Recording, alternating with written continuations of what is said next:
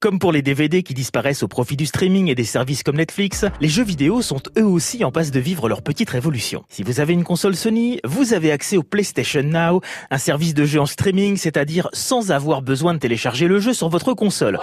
C'est un peu comme jouer à distance sur un jeu qui serait installé chez Monsieur Sony au Japon, et c'est fou ce qu'il a dans son catalogue, Monsieur Sony. 700 titres accessibles pour 10 euros par mois. J'aime mieux vous dire qu'il y en a un sacré paquet derrière. En revanche, mieux vaut une bonne connexion à DSL ou fibre. Si, comme moi, vous attendez la fibre depuis le siècle dernier, contentez-vous d'un bon vieux jeu de tarot, au moins, lui ne vous laissera pas tomber. Microsoft a un service au même prix, quelque peu différent pour sa Xbox.